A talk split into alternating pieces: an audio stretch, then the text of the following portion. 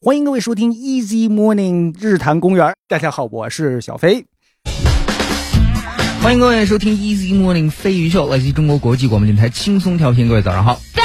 今天是二零一四年五月三十号，今天是星期五，大家早早早。嗯，看看天气状况，今天北京应该是一个穿棉袄的非常好的天气啊，大概是有三十你七说摄氏我度。们如果是冰棍儿的话，是吗？ 哎，对，我现在真的穿真棉的，袄今天如果穿棉袄的话啊，呃，而且最好是那种很厚很厚的皮衣什么黑色的，的啊，但是不能你不能直接接触到棉，我觉得羽绒服是不是也可以？但是最好里面穿一个吸汗的东西，嗯然后再把它包起来，呃，这样呢就可以隔绝外面的热量，这样你反而是觉得凉快一些。没有试过，呃，要不要试一下？没有试过。虽然说你可能会遭遇到非常不同寻常的眼光，那是他们没有常识，是吧？你一定要顶住压力。话说就这你怎么说不试呢？啊？我今天出来的有点 匆忙，来不及，而且关键是我们家东。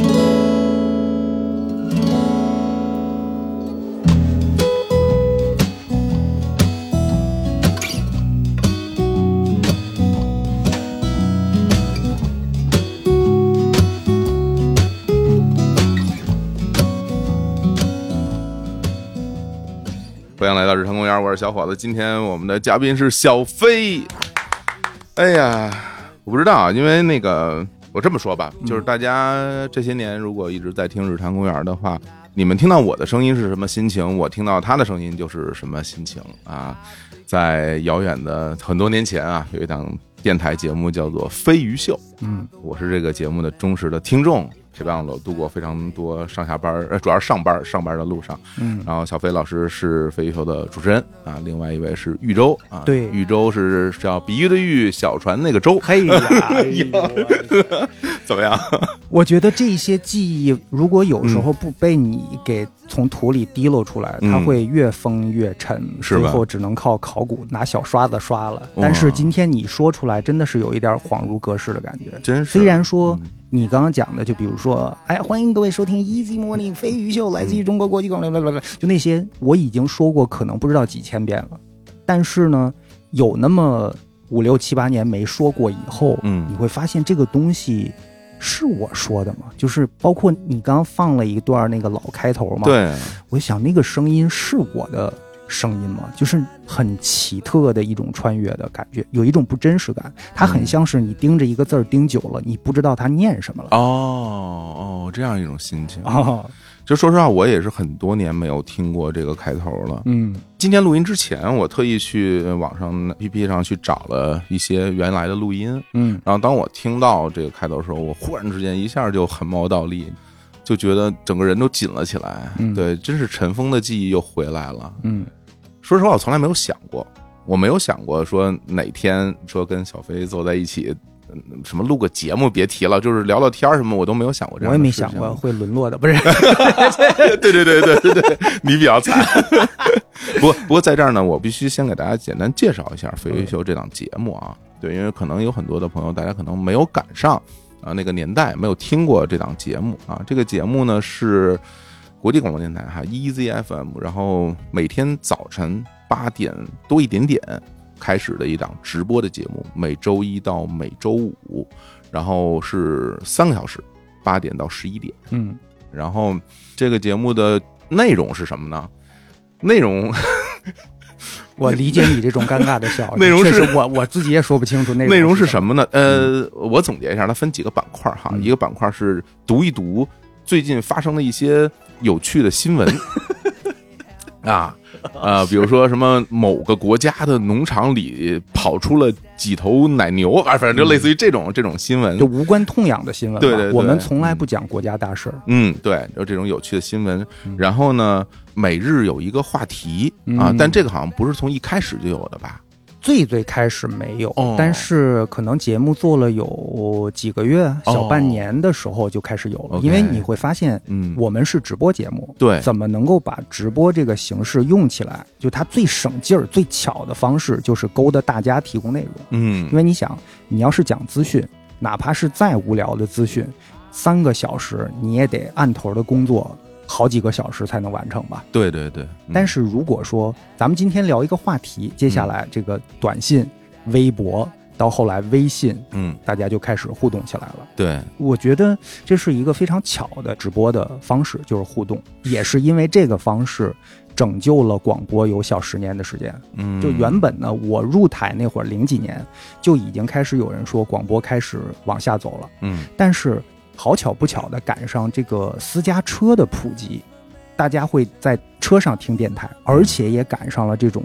手机短信的一个风潮。嗯，再之后就是微博，真是等再之后，移动终端出来之后，大家开始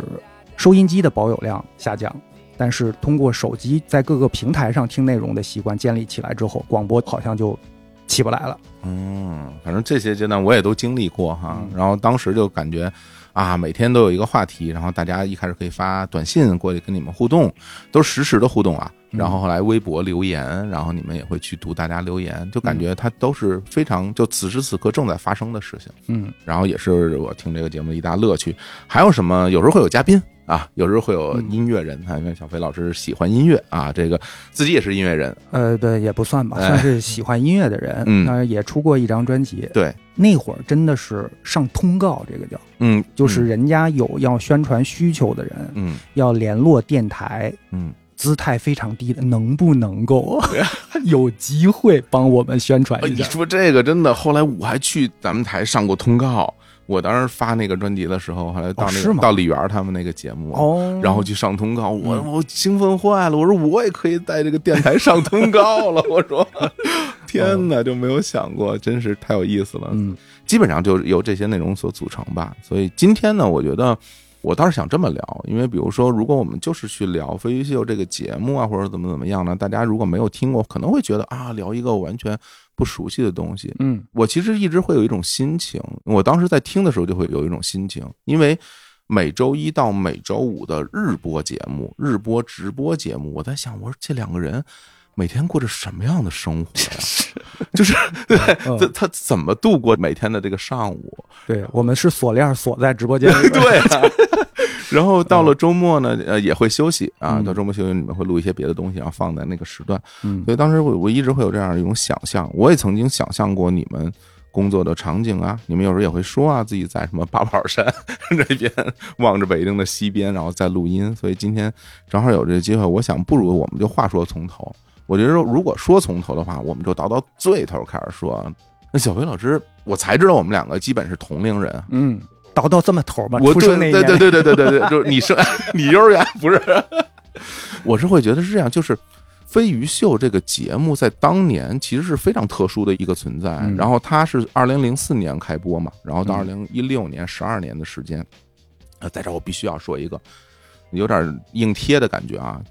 《飞鱼秀》开播的时候我刚刚工作，二零零四年的八月份。然后《飞鱼秀》停播的时候我辞职，然后做了播客。太巧了。正好十二年，整整十二年嗯。对，然后我们你这边下了播，然后我这边就上了播了。嗯，，对，后浪后浪，所以对呀，所 以所以当时是什么机缘，然后让你去进入电台做这样一档节目呢？你是学播音的吗？完全不是。那是学什我么？觉得如果你或者说此刻听日坛的朋友们对广播电台有概念的话，嗯嗯你一定会觉得我不是学这个的，嗯因为首先做不到字正腔圆，嗯完全是野路子。嗯，喜欢音乐，喜欢电影，事实上我是学电影制片的，制片管理吧，当时叫。哦这样，但是哦嗯我们当时在电影学院学的时候，有这样一个说法，就是嗯大一的时候你不知道自己不懂电影，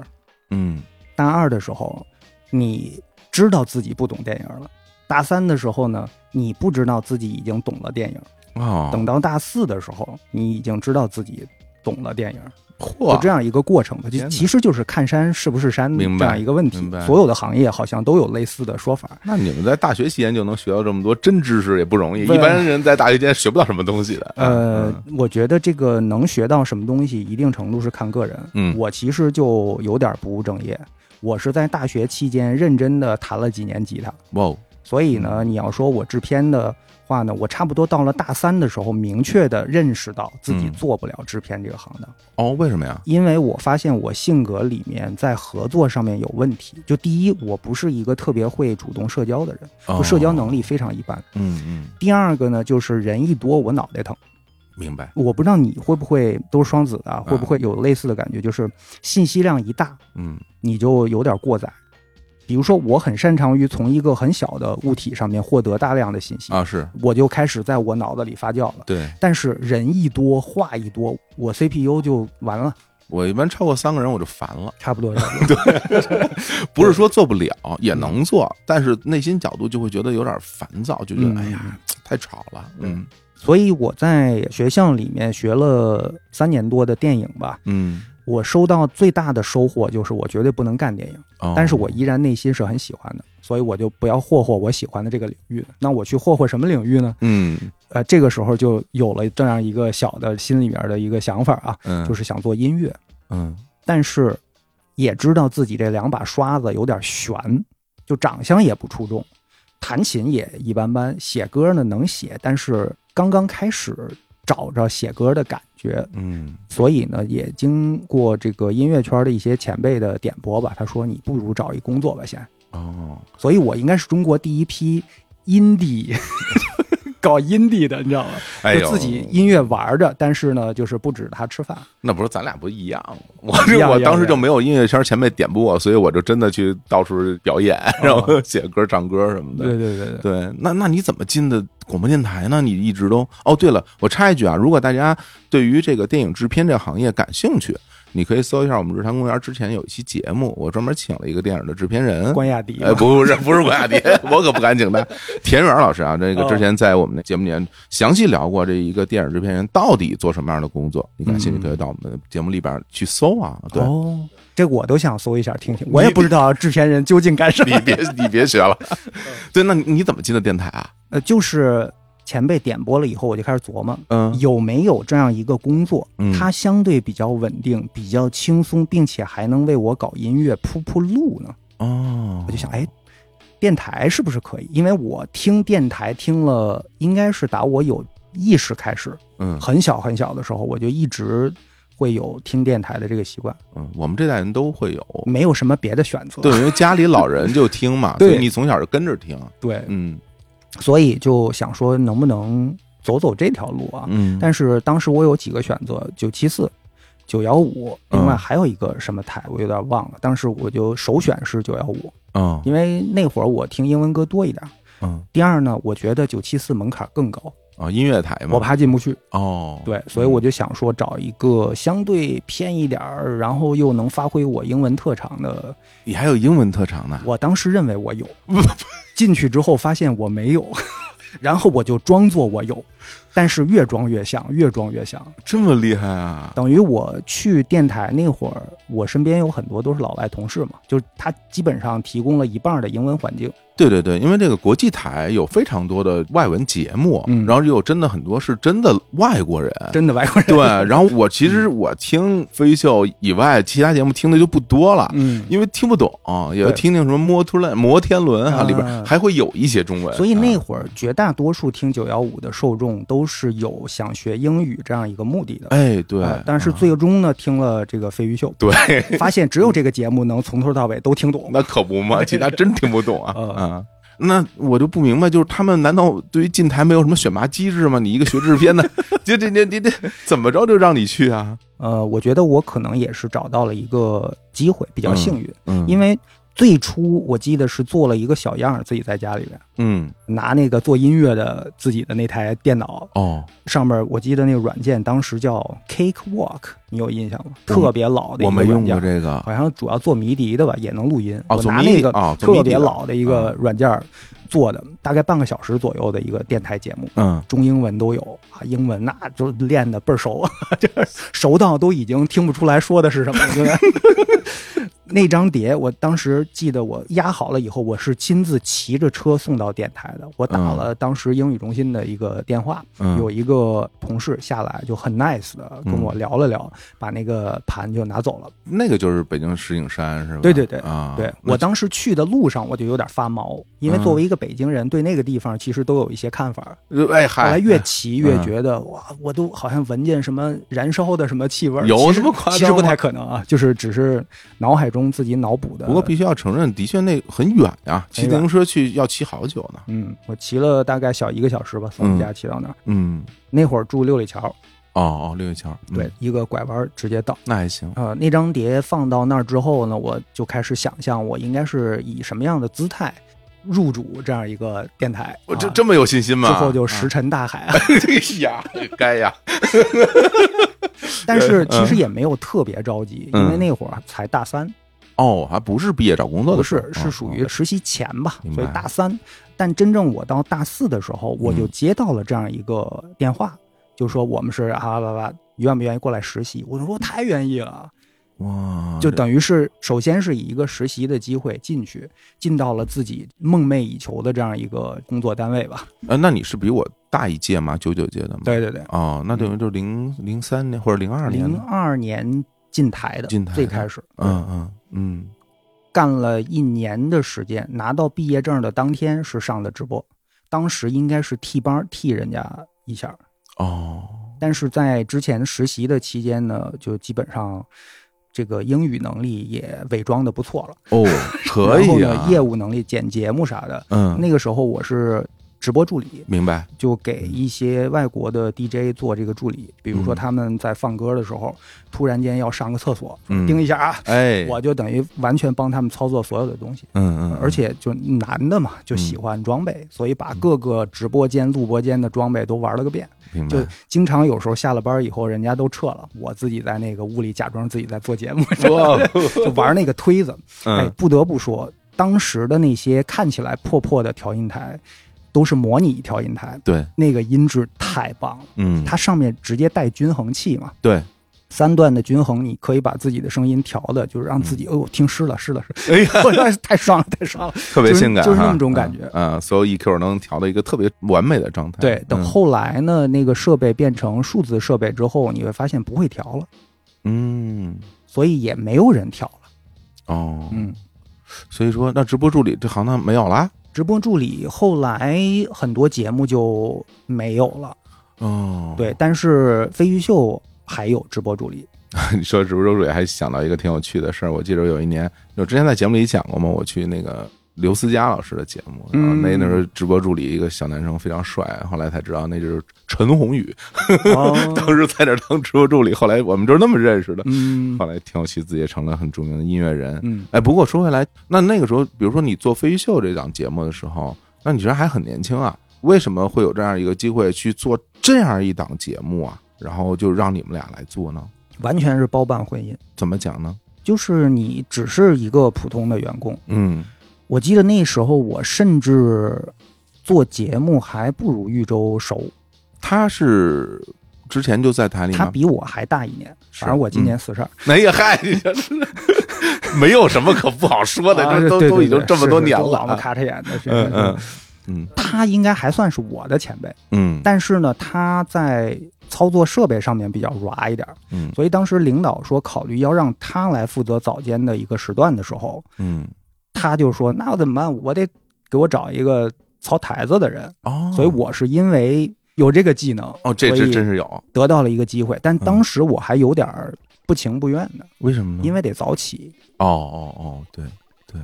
因为那个节目八点零几分就开播了嘛嗯，啊，你们几点到啊？哎呦，那会儿得六点多吧，为什么那么早啊？你去了得准备一些东西，就包括有一些稿子打印出来，得熟悉稿子什么的。那你六点多到，你几点起啊？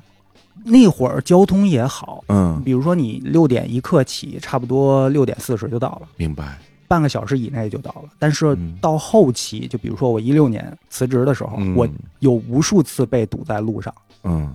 所以为什么那会儿我说了好多节目都没有直播助理，但是飞鱼秀有呢？因嗯为我们老出事儿。啊，好嘞。 所以说，就是因为这么一个技能，你们两个就凑在一起。那之前你们熟吗？嗯认识吗？那会儿熟，熟关系还不错，就是私哦私底下经常插科打诨的，就都是少男少女嘛那种。明白啊，都比较闹腾。所嗯以当时呢，我一方面是觉得早起我有点负担，但嗯另外一方面有点期待，因为觉得最起码是一中国人嘛，嗯而且他英文非常好。我们当时还有要说一些这个英文，我当时就想，哎，他说英文，我说中文就行。 哦，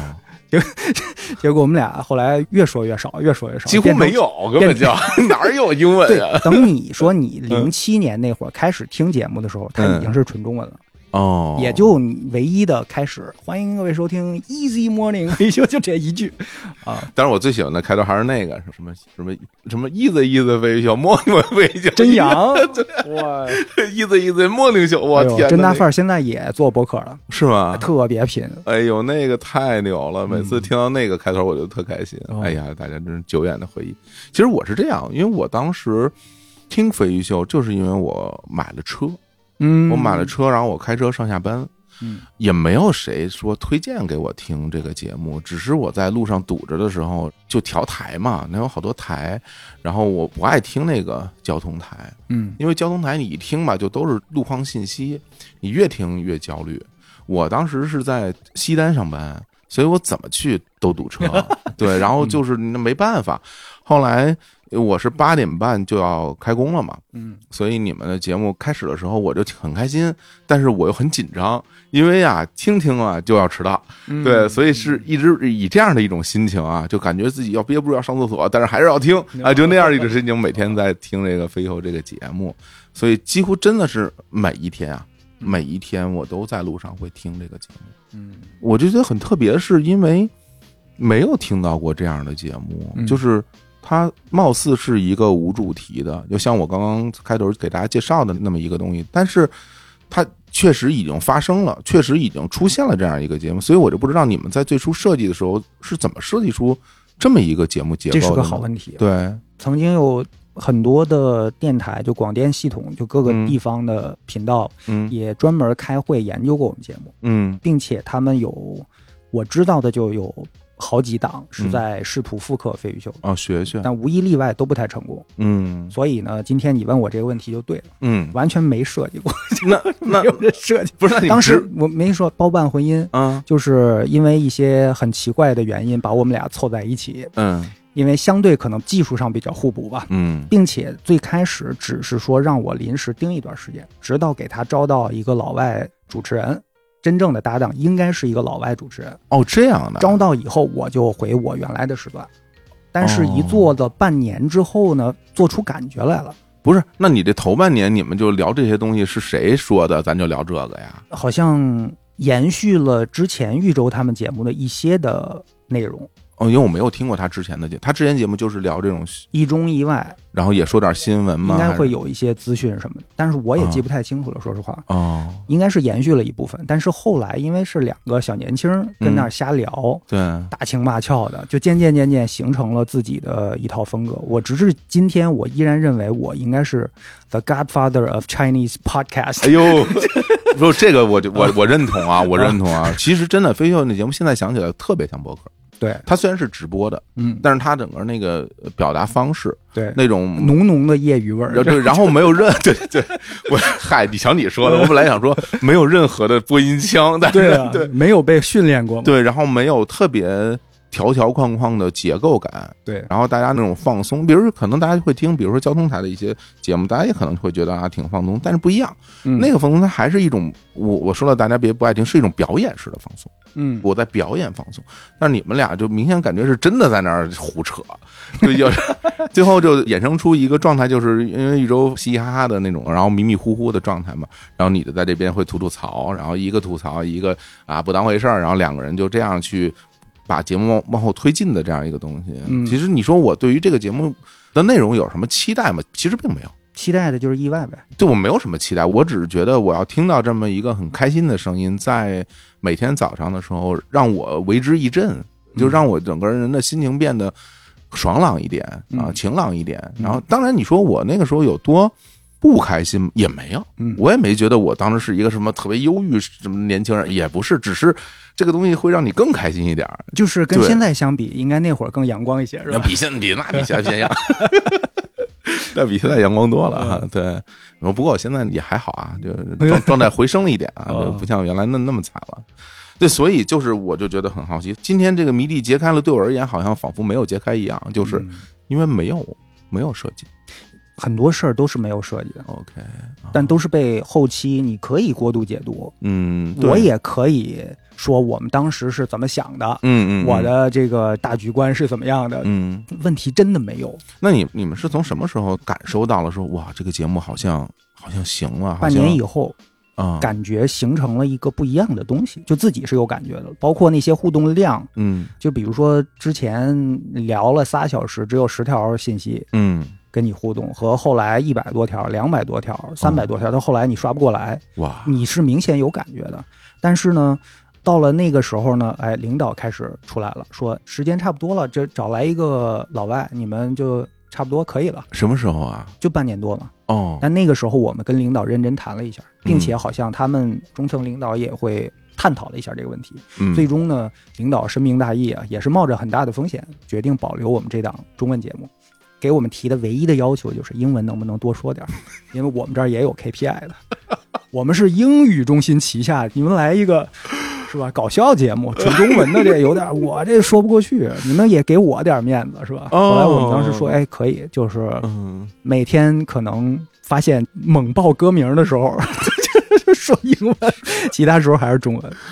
但后来就真的是，我觉得一方面领导对我们很宽容，嗯然后另外一方面呢，赶上了这么一个很独特的一个时机，就各方面都很巧合的东西，最后形成了这样一个完全由巧合组成的必然结果。我觉得这里面其实包含几个时代的背景啊，我嗯之后在这儿给大家稍微介绍一点。我有很深的印象，比如说零三年非典，零三嗯年非典之后，北京的汽车，尤其私家车的保有量有一个飞速的增长。是，对，因为那个时候大家被吓着了，嗯就觉得哇，这个东西太吓人了，公共交通是不是不安全？嗯。然后我零四年回到北京参加工作，我眼看着我身边的同事们，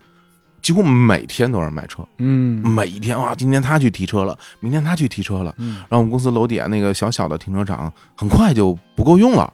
那于是乎我就会有这样的感觉，我说哇，我说大家现在都在买车，而且那时候北京买车也不限号嘛，对，你就眼看着路上的汽车变得越来越多，嗯，原来都不会有那么明显的堵车的情况，然后在那个之后迅速的就进入到了一个可能会堵车的状态。嗯那具体的数据我并不清楚，但是我觉得肉眼可见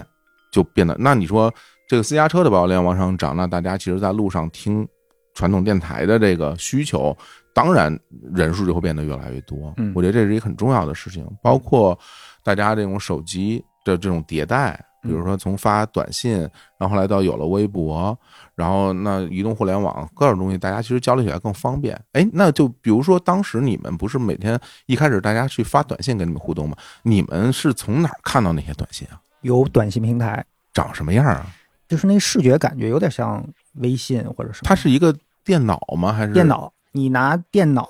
登录一个平台，每个节目有自己的一个号，好像是。哦你输入账号密码之后，啊打开的就是你能看到所有的给你节目发的后台数据。那那个短信它会自己往上蹦吗？还对是对对，自己刷，你不断的点刷新就行了。哦，这样啊，嗯，太有意思，因为我不知道你们是拿什么，我有时候在想你们是拿什么看大家的这些 发来的信息啊？我这太土了吧。哦你这个真问不知道题太粉丝了，就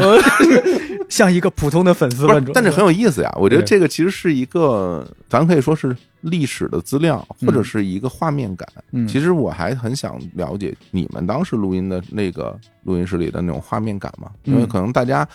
听到电台里的声音，其实是会有神秘感的嗯，不知道你们是一个，嗯包括最开始我也不知道你长什么样啊，嗯，只能听到声音。然后你说你一一米 八五，阳阳也光确大实欺骗了不少这个少妇的啊这个。你说你一米八五阳光大 男孩儿，我想我这哥们儿那那也太帅了，就太完美，完美到不真 实，就是吧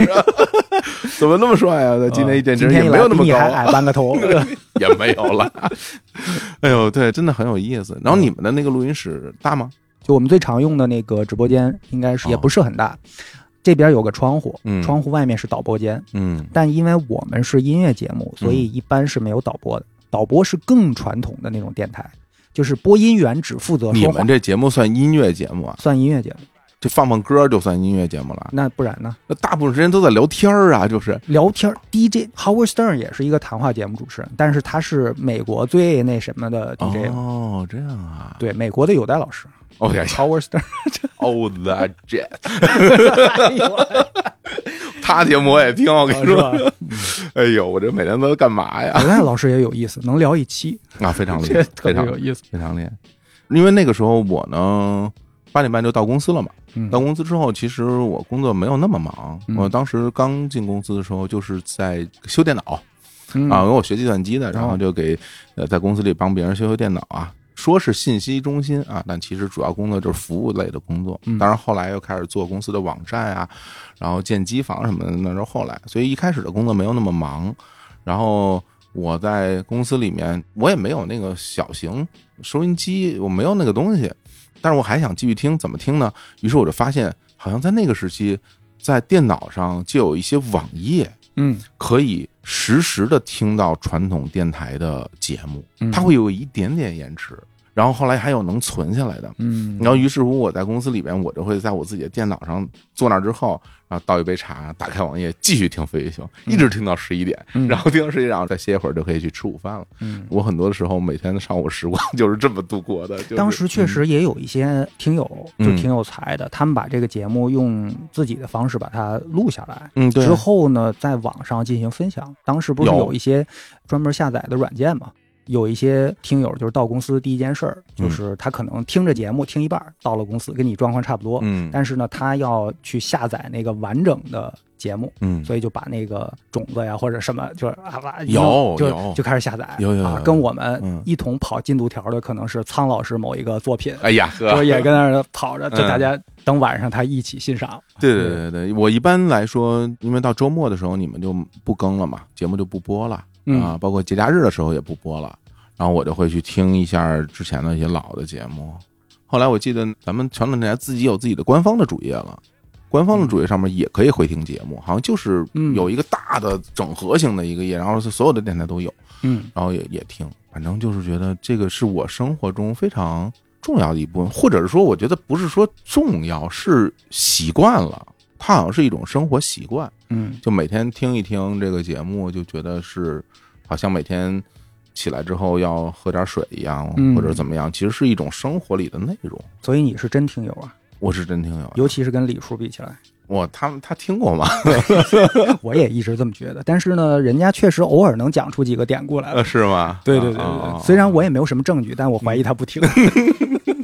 我这一听就是真听友。呃，对，而且我觉得今天跟你聊的时候，稍微有点打破了我对这种嗯变态级忠实听友的认知，哦，因为像。我接触的大部分的所谓的忠实听友，就是嗯每天能听半个小时到四十五分钟之间，已经算很忠实了。嗯，你这个每天得两个小时起，得两个小时差不多，嗯。并且追随了得有个五六七八年。哦，我觉得我是从零七零八年一直听到了一三年前后吧，嗯，呃，就是是每天听的状态啊。嗯那对，还真是不少年。对我一直认为达到这样收听量级的听友嗯，都怪怪的，或者有很大几率对是有点怪怪的。就我为什么到一三年之后不听了，是因为我工作改了，我去做销售了。嗯然后那个时候我不再朝九晚五的上下班，然后一直在跑全国各地，然后主要是在湖北啊，后来内蒙，嗯然后到处跑。那有时候你在火车上，有时候你可能生活很不规律，整个的生活节奏就全变 了。嗯然后偶尔就会听一下，但是就不是以那种每天都听的那种心情在听了。嗯，对，所以一直到一六年嘛，嗯一六年我辞职出来做日坛公园儿，嗯然后我也成了一个主播，咱们节目也停了嘛，嗯，我都不知道是那个时候停的。说实话，嗯，我不知道什么时就候已经停完的全不关注了嘛。对，但是忽然之间我回过神来，我发现啊，我说飞秀节目没了。嗯，你没有听过我们轰轰烈烈的最后一期，我没有听你们那 些，哎应该补上了。我我嗯不行， 说实话，其实有点矛盾的 啊啊，会有点矛盾。但是其实我必须要承认，在节目特别靠后的时候，也会感觉到有一点点嗯的有点听不下去了啊。不是我听不下，是我感觉你们有点累了。嗯我不知道是不是我的感觉对不对啊，就感觉是有点疲惫。其实嗯针对于这件事，全身心的疲惫了。对啊，就而且，因为我觉得我跟玉州之间的那种化学反应是非常剧烈的。就从一开始我们俩还没有做节目的时候，两个人就是闲扯淡、闲聊天的时候，嗯就能感觉到那种呃呃，对，化学反应能量是很高的，，对少男少女的对那种啊对，就很青春靓丽、大情大俏的二那种十。三四岁、四五岁那就 种嗯 撩嘛，互相撩，撩的贼开心那种。但是呢，你撩到大家都三十几岁的时候，嗯就本身你的生活状态已经不是少男少女的明白生活状态，嗯并且呢，双方的那些招儿啊太熟了，嗯，就你又跟我来这冷笑话，那说一百五十多遍了， 这个是 吧？不止，啊 就那种， 不止，所以他就只能装作接那个梗，嗯，已经早就不想接你这招了。就虽然你这发招的时候，你也能感觉出来，你也是嗯假装自己在怎么着，你们是面对面吗？是呀，然后是那种吊着的麦克风还是？是那种悬臂的吧？哦哦，拉出来的那种。对对对，哦啊，中间有一折的那带弹簧，对有一折的那种。对啊啊，这个多少天啊？每天早上起来大家都要这样面对面。对，，然后用的麦克风呢是 EV 的 RE twenty seven， 嗯，好家伙，哎呀，那你有没有感觉到是从什么时候开始，就是这样的生活，自己会觉得有点儿怎么说呢？就不像原来那么有热情了。因为我觉得，其实，在相当长的一段时间，这个节目是慢慢从一个新节目变成了一个特别特别知名的节目。我觉得，甚至在我当时，就是说有每天听电台习惯的朋友的眼里，《飞鱼秀》应该就是中国最受年轻人欢迎的节目那，其实达不到，不是吗？但是可能跟你的圈子有关系吧，就嗯碰巧你身边有很多人都关注，哦，因为从数据上看，我们从来不是一个特别主流的，就真正意义的 A list，就是那种头部，那你不能跟那种交通节目比啊嗯啊，或者听评书比啊，嗯，那不一样的。就他有他自己的风格，并且我觉得你要说算人次来说，嗯这个数量还挺庞大的，因为毕竟我们播了十年多的时间，将近十一年的时间。嗯但是你要说从每一次的你看那个收听率的报表上，其实就还好。呃，那报表是有什么数据啊？可以透露吗？我不记得具体的数据了，嗯，但应该也就零点几吧，就最高的时候就零点几，零点几是什么概念啊？就是我我也不知道，嗨，这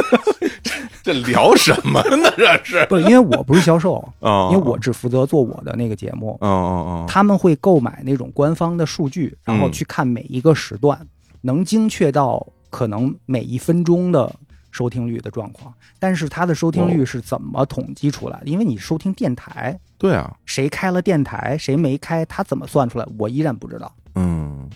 这有点玄学了，听着。嗯，但是一般那个数据都是销售来跟广告公司对接的时候，明或白者在推广节目的时候会用到更多一点。嗯电台内部会作为一个奖惩机制，或者说有时候内部业务探讨的时候会拿出来说一下。嗯但总的来讲，我们台是北京少数不太认真看这个数据的一个台，嗯，因为大家都不够， 就就就就别互相恶心了，就大家都那样吧。哎，因为我觉得是这样，因为你你声音也比较有辨识度嘛，哦所以就是大家如果说听你节目的人，可能在现实生活中一听你说话，可能就能知道是你。哦，是吗？你后来在生活中有没有遇到过这样的情况？，嗯没没有太，不太有。但是我遇到更多数的就是说，哎，你小飞啊，你跟广播里不一样声音。哦，这样啊，对，后来我就跟他说：“你知道我们离麦克风的距离有多近吗？哦，就是如果你要听到我在广播节目里的声音，我需要舔着你耳朵说 话，哎，也加上要不要你试一 下？也也加上你自己调的特别狠，是吧？ 不过说实话，我听、我一听我就能听出来啊，嗯我一听就能听出来，可能也是这个声音太熟悉。虽然我这么多年没有听过，嗯，但是比如今天其实是我们俩第一次在现实中见面，但是我完全经历了你刚刚讲的你对我的那些想象，就我今天重新经历了一下那种感觉。是吧？因为你的节目我听过好多，就嗯哇包括我媳妇儿特别喜欢听你跟淼叔的那个那些天哪案案件的节目，天所以哪她一上车一般就是案件，嗯我平常听的呢，就有时候听日坛嘛，有时候是你，有时候是那个李叔，所以我对你们的声音非常非常熟悉。我也会想象过说这两个人是什么样。嗯我想象中应该嘖听起来应该不算太瘦，嗯嗯嗯然后应该不算太高，嗯，但是没想到比我高半个头。哎，但是我具体想象不到这个人是什么样。但是今天来了，咱们聊了这么长时间，你会嗯想象、哦，他这样讲话的时候，他是带着这种表情。啊，对，你把这对个对画面和声音叠在一起之后，你就永远回不去了。嗯，你对这个个，人以前的想象就从此完全消失了。对对对对对对对。哇，大家你知道我现在是什么心 情吗？ 各位听众啊，没有从来没有想过说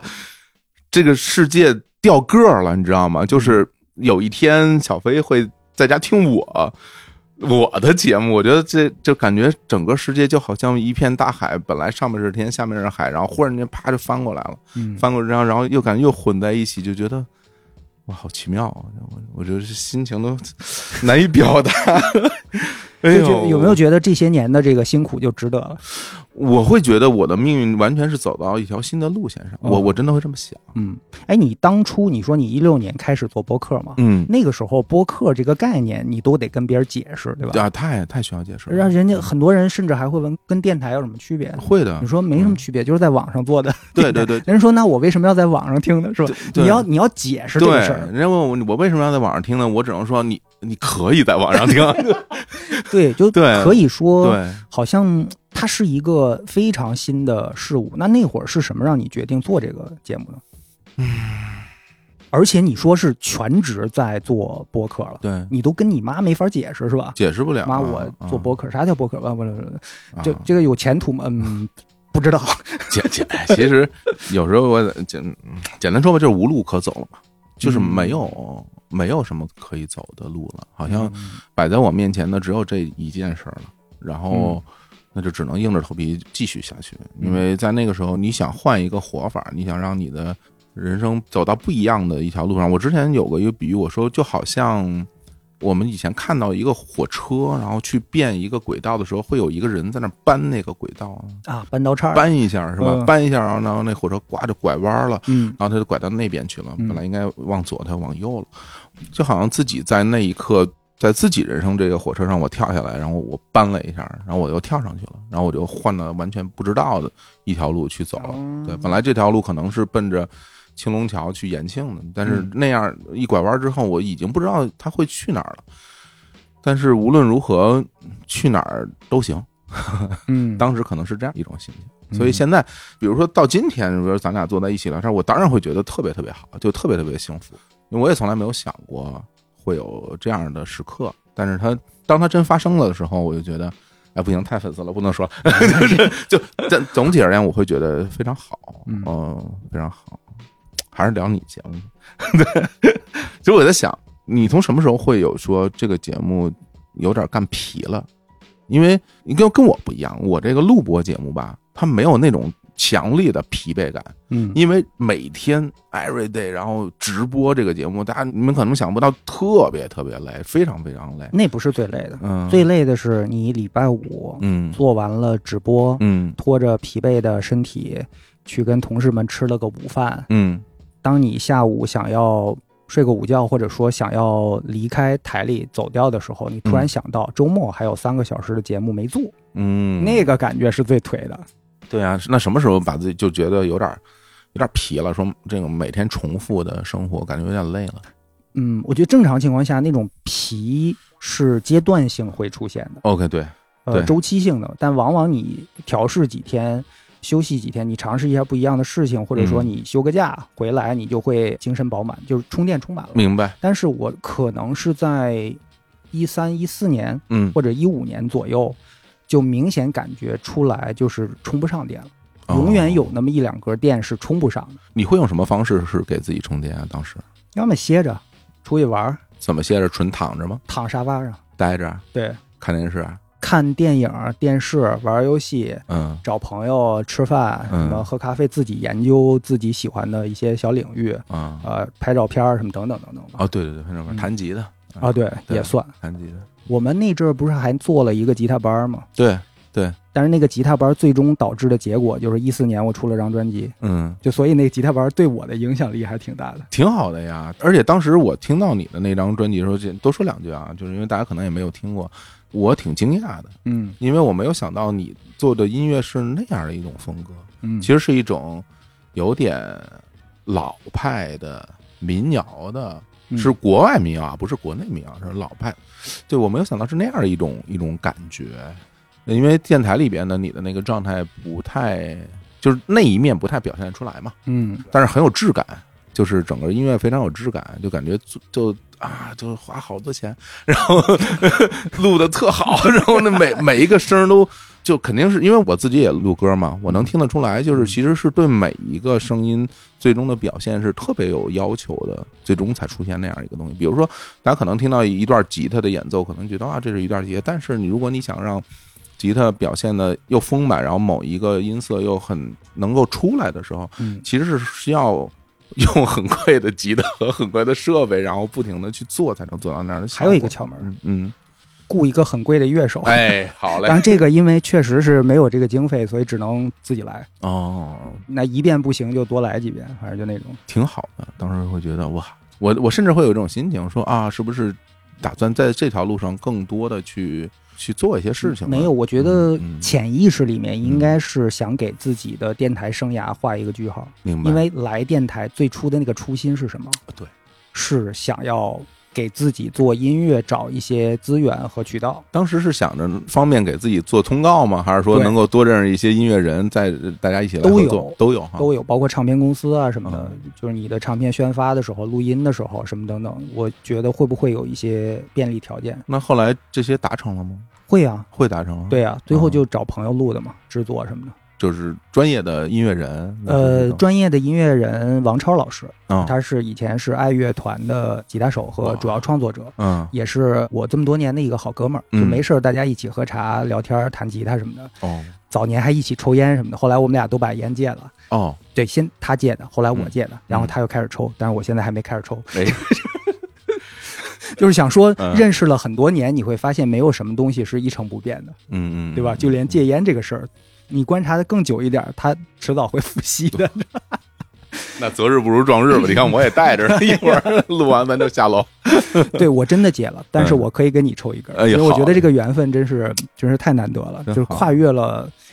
一个 decade 嗯这样的一种缘分，而且基本上都是隔空的这个缘分，挺有意思的。对，说回到那个音乐啊，嗯我一直认为我应该是 the godfather of Chinese indie rock and indie pop。嗯， 好，但虽然我认知的这些大家都不认可了，嗯嗯但是我觉得，哎，我特别鼓励身边的很多的做音乐的朋友，就是不要着急的把自己 all in，嗯，就你可以有所保留，可以有一个工作，这样你至少能更喜欢它。就是如果你能把自己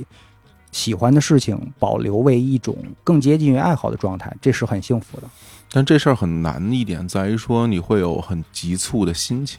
嗯，对，因为在你觉得我可以或者我想去做这件事的时候，经常内心的那种冲动，嗯，你很难拒绝。就比如说，我现在嗯就特别想写歌，想唱歌，想上台，然后想成名，就所有所有的从内心焕发出来的这种欲望，嗯它会冲的你根本就停不下脚步，然后就嗯每天就推着你往前，不停的去做什么的。嗯对啊我有，反正我也经历过那样的时期，嗯，那你现在还会有吗？没有了，因为时代变了，你不觉得吗？没有了，就是你看以前的那些乐队，比嗯如说 Led Zeppelin，嗯嗯，Guns 嗯 N' Roses，、嗯那些乐队 Aerosmith，哎呀，就那帮大长头发、大长腿的嗯，大哥们、嗯啊往那儿一站，slash 拿琴的姿势，好家伙很多人对着镜枪花子啊模仿过，对吧？对啊，就他们会让你想要成为他们那样的人，嗯，但是你不觉得现在很少有一些乐队或者是歌手让你想要成为他？你你更多就是啊，他是他，我是我，这歌还不错。我甚至都，你下载了一首歌的时候，你都没有认真看过他是谁，来自于哪张专辑，专辑的概念都已经没有了，唱片界的概念都已经没有了。而且现在音乐很它缺少了，我用“缺少”这个词儿好像也不太公允，就是它嗯它变了，嗯它的那种表演的形式感已经有很大的变化了。嗯我就这么讲，当我第一次看到有人在舞台上表演电子乐的时候，嗯我是很惊讶的，嗯我说这哥们儿在台上玩电脑，啊我说作为一个学电脑的人，对，我说我说这哥们儿在台上玩电脑。后来我身边有很多朋友，然后他们也做电子乐，这是我们的一个梗，嗯玩笑一样的梗。然后葛飞什么上台玩，老师又又上台玩电脑， 然后然后在那儿 假装拧，是不是假装拧？没有真拧吧？嗯那都录好了吧？你拧有用吗？ 还是然后这是你们的表演？其实是开玩笑嗯。但是比如说你之前看到的这些所谓的传统的乐队也好，嗯还是比如说就哪怕是民谣音乐人也好，大家其实，在台上都有自己的架势的。嗯让你真实的乐器、嗯真实的人、真实的穿着打扮，嗯所有这些东西在舞台上是看得非常清楚的。嗯那现在有很多的音乐的形式，其实有大量的电子乐啊，包括自己在家做的很多东西。嗯那其实它整个的形式感会变得非常非常的缩起来。嗯，你最终听到的那样的一个作品，恨不得就是很多作品就是一个人嘛，嗯对，它没有那么大的一个样子对了，所以大家没有办法去想象那样的生活状态。而且，你像我们之前去做音乐，有时候其实不单单是因为一种音乐本身，或者是一种生活方式会给你吸引，你会觉嗯得说、哇，我如果是这样每天生活，是不是会觉得挺酷的？ 嗯，对对对，对，它会有一种生活方式的这种吸引，它给你带来的想象力特别多。特别多。嗯但是现在的音乐是已经变成更多是伴随性的，对，比如说我一直会觉得中国的音乐产业嗯这些年到底发生了什么变化？就以前有一个叫音乐圈嘛，嗯，但现在就什么华语乐坛，我觉得都已经是不存在的陈年的概念了。嗯但，现在更多的是商业音乐以及商业音乐制作者对，或者音乐行业从业者。但是嗯音乐行业在干什么呢？它更多的是作为其他很多领域的附属，比如说做影视的需要音乐，啊，对，因为没有音乐就没有气氛，嗯对吧？做一些空间的，它也需要音乐，比如饭馆，严格来讲是需要版权音乐，啊，它对。需要会有人给它选出那个歌单来。对你也不能愣用人小野丽莎是吧？人家会会告你的 啊。对对对啊，那嗯你选的音乐是否符合你的这个气氛，对，或者说你想要达到的一种氛围感吧？嗯另外呢，就是游戏，嗯需要大量的音乐，就你会发现连电梯里都可能需要音乐，大堂里面。嗯那那些音乐是从哪儿来呢？其实很多都是人做的，当然未来有可能这种音乐大部分是由人工智能啊来完成的。但是甭管怎么样吧，你会发现整个的音乐市场在下沉，它嗯从音乐是一个很重要的、很唯一的就一是个独立存在的一个，独立存在独立存在的一个变成是现在它要绑定很多其他的东西，功能性沦为了功能性附属品或者是伴随性。然后嗯呢，那些音乐人的状态也在不断的下沉，就不断的平民化。嗯，每一个人都可以借助软件儿、借助 program 来制作音乐。对，广播也是这样。以前电台那些老师们、那些 DJ 们、哦，那些偶像们，但现在变成了 podcast，人人可以表达。对，你买这么一套设备，两千块钱打住了，你可以跟你的朋友一起把你想要说的东西录下来，传到平台，有的时候能够得到其他的你的同龄人的认可，嗯就那种感觉是很好的。但你会发现，平民化的结果就是，原来的那个尖儿上的东西就不存在，大家不关注了。对啊，所以我觉得这事儿挺有意思的，因为比如说，当你听到了这么多播客的时候，嗯那个时候你是一种什么样的心情？因为毕竟你是一个传统广播的电台的这个主持人，嗯你是以你是有什么心情来看待最开始播客这种这种东西的？嗯，我最开始嗯从我一六年辞职，嗯到疫情之前，嗯我是没有关注过播客的，嗯因为在我看来，我都离开了广播这个形式，我为什么还要关注同样的这个形式？嗯，就是对于我来讲，我是巴不得离它更远一点，就太顶了。就哪怕是听别人做节目，我也有上班的感觉，就是疲乏到那个状态，哦就这不样能跟我提广播这个事儿，就不要跟我提表达，我也不想聊天儿，真给的多少钱我都不想跟人聊天儿。哇，就什么时候我意识到我可以表达、可以聊天嗯了，就是那次三千李叔邀请我来聊露营那次。真的呀？对，因为在聊的是我脱离广播以后真正感兴趣，并且自己在玩的东西，然然后我会发哦现哎我这不是说的挺顺溜的吗？而且也没有抗拒。然哦后从那儿开始，我就想说，那是不是自己也可以录点播客什么的？因为设备买了一大堆，是不是可以录点？所以说你录你自己那博客是那之后的事情吗。那之后，对小飞老师博客叫有药啊，有没有的有，要不不要的要， 对，非常不好记，很难传播的名字。 然后这个就冲这名字，火不了。是吧 你肯定火不了。 都是嗯，对，嗯大家感兴趣可以去各大平台去听哈。嗯，哦，我还以为你之前就会，因为你还和其他人也一起在录嘛，就是嗯各个圈儿的朋友什么的嗯也在录这个节目。之前有，因为我们有一些共同的朋友，有时候我会看到嗯啊，比如张总什么的，哎。哎，一起，嗯除了露营还录节目什么的啊，啊会有这种。我还以为你之前就会重新再做这件事儿。没有，就是表达困难了很多年。嗯，那如果说这个，我倒是有点兴趣，咱们去聊聊这件事儿。就是你当时，比如说飞秀这个节目结束了，你当时是一种什么心情？如释重负吗？嗯，这个问题我给你打个比方吧，嗯就是比如说你落水了，嗯，你落水之后，最终浮出水面，你是什么心情？或者说，我再哦打一个比方，你跑了一个马拉松，嗯最后几公里你是什么心情？嗯，你可能想的东西不太多，你就想赶紧跑完了，完了。赶紧就是嗯赶你紧结就束你给自己是吧？设定了一个目标，你说赶紧跑到那儿就完了，这是我对大家都有个交代。啊然后就是累累了，忍着忍着忍着，再忍几天，嗯最后就是每天给自己倒计时，我还有三个月就离开了，两个个月一个月，哎，最后一期做完了，我哦太开心了，就是长出一口气啊，可以歇一歇了，明白，就是那么一种感觉。嗯，更多的是马上要迎来一个悠长假期的那种期待感吧。当时脑子里未来就只有这个悠长假期，是不是？啊，对，想过别的事儿吗？嗯，没有想过具体应该做什么，或者说没有心思开始想的，所以真正意义上算是裸辞吧，嗯，你就跑不动了，就那种感觉。度过了一个多长的假期啊？如果说悠长假期的话，到现在吧，哦，是吗？对 七年了， 我我给自己开始设定的是先玩个一年再说，后嗯来一想一年我啥也没玩明白，这怎么回事儿？然后就说那要不三年，三年以后说五年，五年之后说玩十年再说。哦哦，，但是我觉得它其实更多的像是我在预知我的退休时光。明白，因为你有没有发现，就是我们身边有很多人，更多的时间是奉献给了工作这件事儿。啊对啊，但是你问他，你工作是想要干什么？我嗯工作是为生活嘛，大家都嗯能顺得过来这个对，理念、这个逻辑。工作为挣钱嘛，对嗯，挣了钱，那我就可以好好生活了。但是生活是什么？嗨嗯，这哪有时间琢磨它？等我退休再说。嗯，这个就逻辑上就一下把自己的生活推到了几十年以后。是但是你能不能活到退休，我觉得这是我们这代人，或者说是我当初在反复问自己的一个问题。嗯，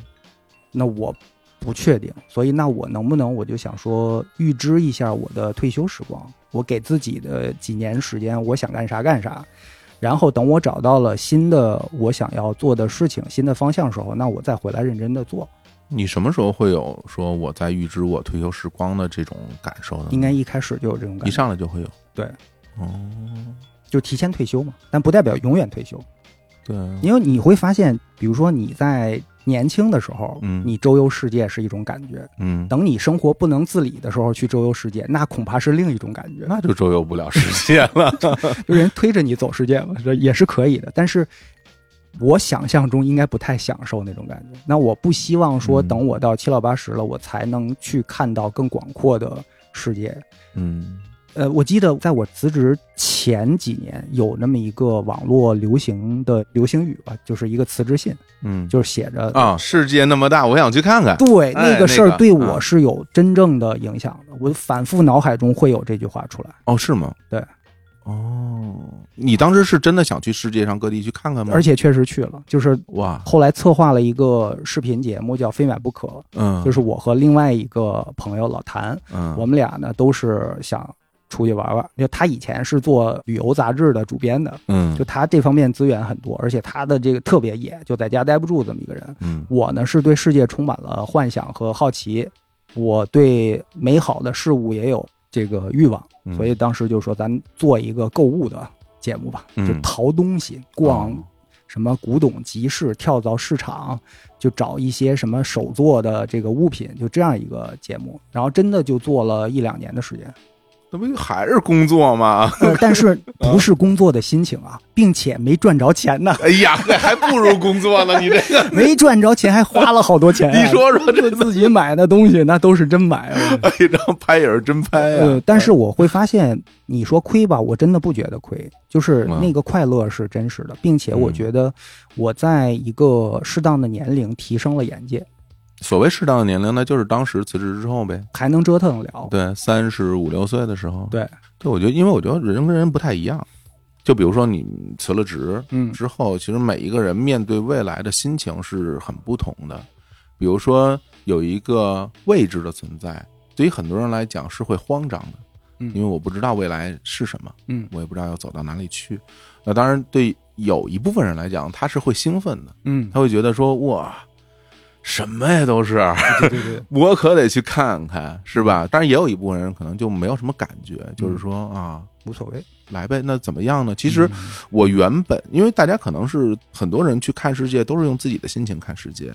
那你可能会用你的心情去带入很多的那种场景。那实际上这些年我接触了很多不同的人，然后我真真正正的去体会到大家很多人的这种心情，就是非常非常的不一样。嗯，那比如你在当时辞了职，然后去面对那么一个未知的世界的时候，你会有兴奋吗？特别兴奋，很兴奋，因为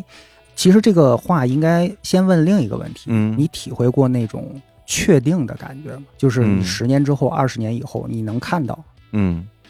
像我们都会体会过那种，那种感觉，嗯我不喜欢，而且特别不喜欢，明白，所以我才会想要说换一个环境和换一种活法儿去嗯让自己感受那种不确定性，就才会有兴奋的感觉。而且我喜欢的东西往往都是有特别大的不确定性的。嗯。你在不确定中找到一种确定感，这个对于我来讲是一个特别有魅力的一种学习和试图去驾驭某一种能力的那种感觉。你说这个真的挺有意思，因为、 呃在现实生活中经常会遇到一件事儿，就比如说变了嗯，变化，嗯，比如说你大家可能说好了要去一个地儿，然后突然之间那边出现了问题，然后比如说你要去一个博物馆，然后你等到那儿，突然之间博物馆在装修关门了。啊、然后遇到这种问题的时候，你会看到人会有截然不同的反应。是有的人会特别愤怒，说：“嗯我靠，我为了来这儿，我准备了那么长时间，怎么怎么对样？”对对然后有人觉得说：“哎，你看关门了多逗！你看这个， 对嗯就是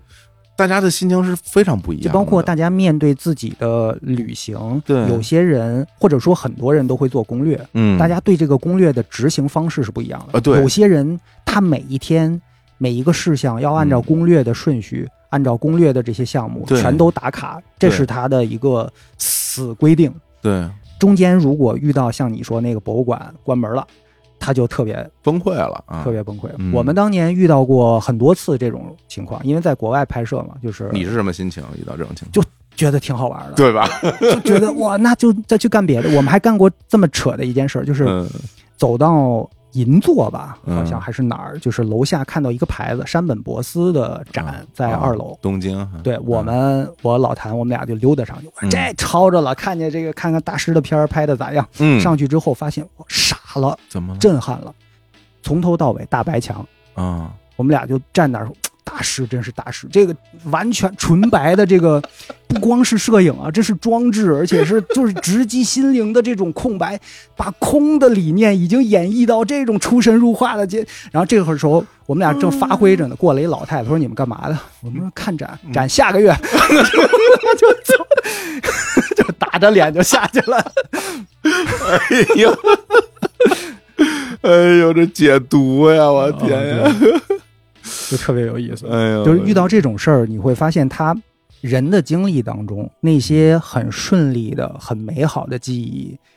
会给我们幸福感，嗯，但是是它无法形成故事。嗯嗯，我一直会得觉得我的人生最大的问题就是我太不作了，所以缺少故事性。所以偶尔有点生活当中这种无伤大雅的小故事，我非常珍惜。明白。我是那种我觉得我挺面的，我喜欢大事化小，小事化无。我这种人无法形成故事。嗯，你问我这些年过得怎么样，我说还行。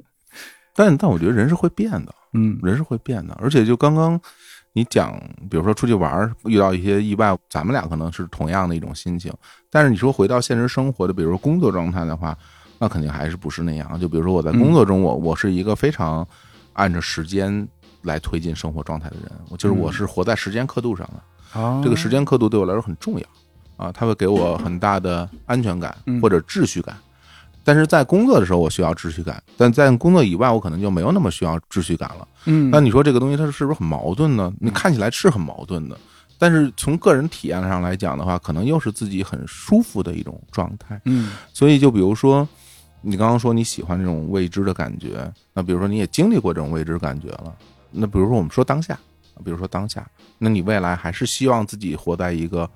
未知的状态里吗？你会享受这种生活状态吗？去追求它？嗯，你刚刚讲过以后，我稍微又反思了一下，嗯或许真的是有些事儿你享受未知，是吧有些事儿你你更愿意确定，因为嗯确定的东西给你安全感。对啊，但是在确定的基础上，你不能所有事儿都确定，嗯这事儿就没意思了。对，所以你你一定要留一些可变通的点，这就好像我觉得咱做节目有时候你你不可能把每一句词儿都写下来，是的，你一定就了不起写一提纲，嗯，或者写点话题点，然后这些顺序先聊哪个后聊哪个都没那么重要，但对差不多涵盖了就行，剩下的发挥一下。是的。就比如说今天咱们录音录到现在，其实已经完全不在我所有的结构里 了。对不起，对，不是， 但但这对，但这件事是这样，就是是因为本身我也没有没有想有一个特别的明显的结构来按照这个结构来聊。比如开场这个东西是我一定想说的，因为我知道这个对大家很重要，因为大家要知道谁是谁，然后我们为什么要坐在一起来聊个事儿，包括我们之间是一种什么样的关系。嗯那当大家进入到我们一个对谈的一个状态里之后，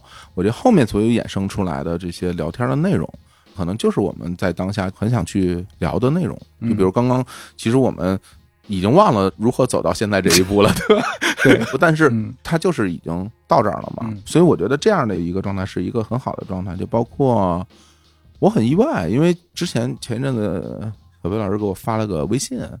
就是我之前录了一个那个单人的节目嘛。嗯然后你自己跟我说，哇，说那个这节目挺有意思的哈、就感觉一个人叨叨叨说，然后结果，但是会让人听完哈、就是那样的一种特别易。容易的就听完了。对，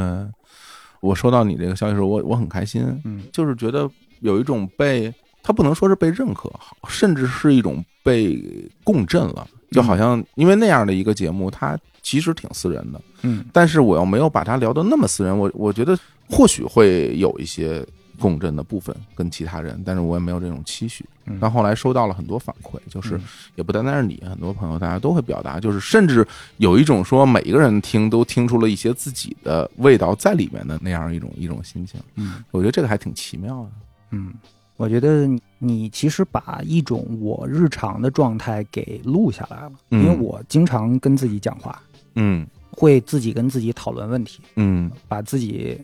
聊明白为止，或者说我聊到我觉得哎，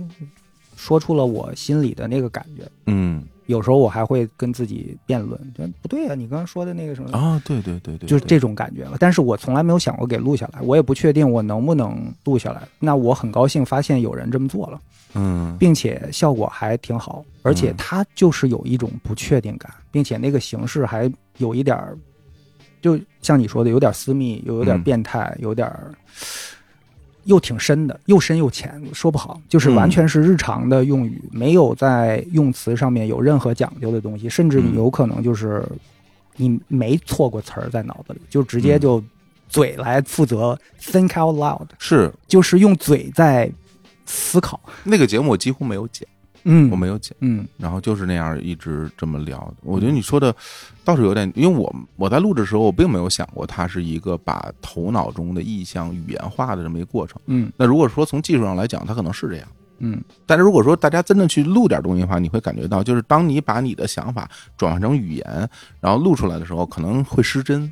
对，它会失真。就你的表达能力，每个人是不一样的嘛。嗯我经常有时候会觉得这话说出来，我就觉得不对，嗯，没我想象中那么牛。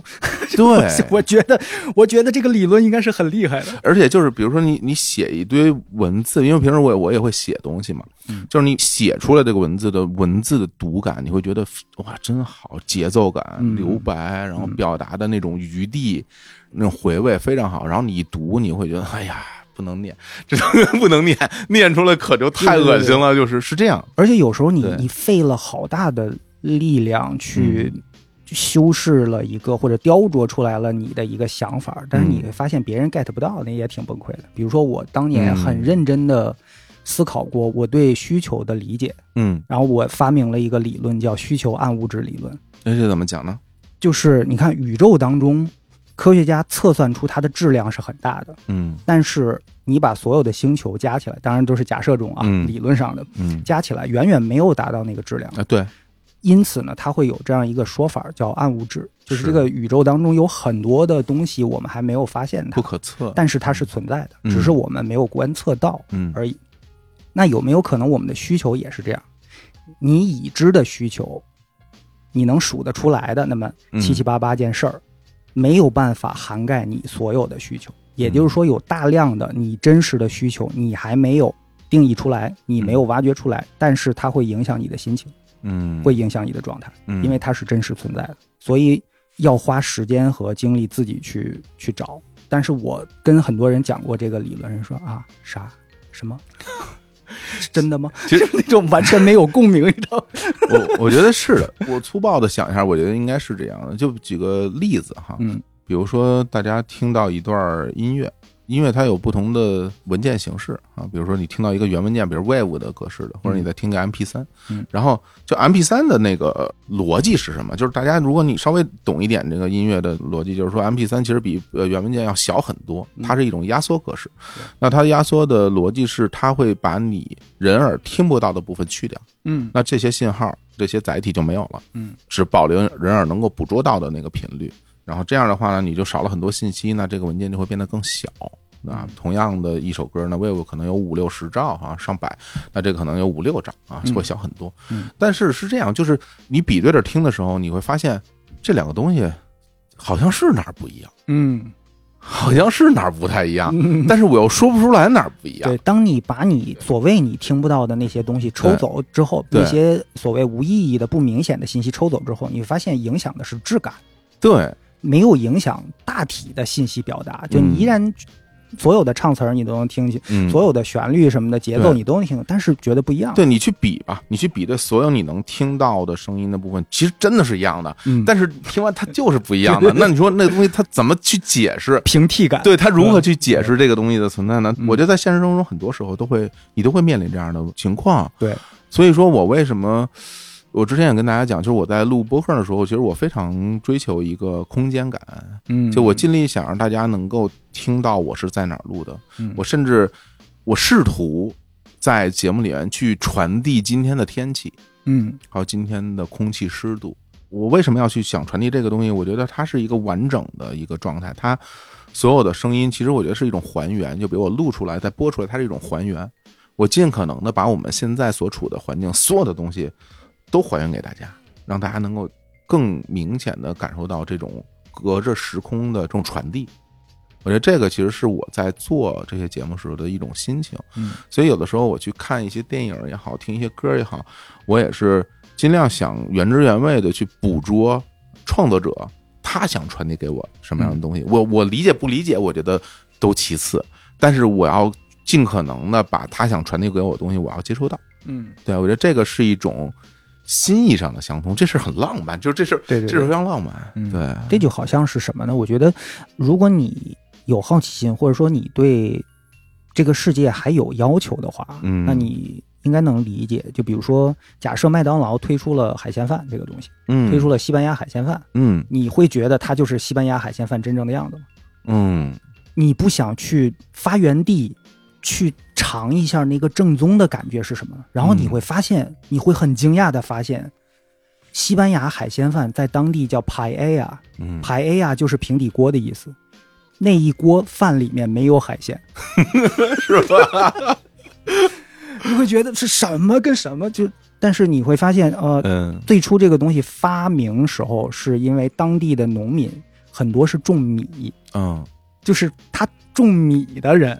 没事儿的时候，他吃的一个家常的一顿工作餐，会饭所以他嗯一定用他田周围能找到的东西来做这一餐饭。哦，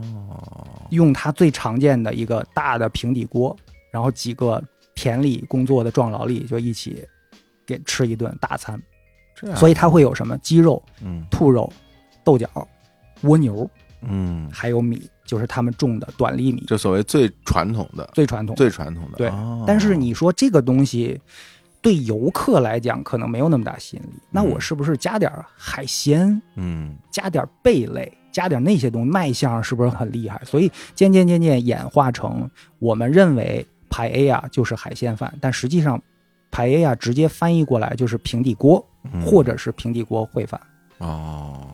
就特别好玩。有时候对你要一挖，你会发现跟你想象中根本就不一样。就包括嗯我有一个朋友，我觉得我挺对不起他的，就是在十年前我送了他一张克莱普顿的黑胶，哦，之后他得在唱片这个事儿上花了十几二十万的，就他变成了一个真正的很认真的一个 collector。入坑了这就啊，哇，这坑入的太彻底了，嗯以至于他后来听过的很多东西，我闻所未哦闻。就是他在这方面倾注了热情。我认为什么叫爱好啊？听音乐不算爱好，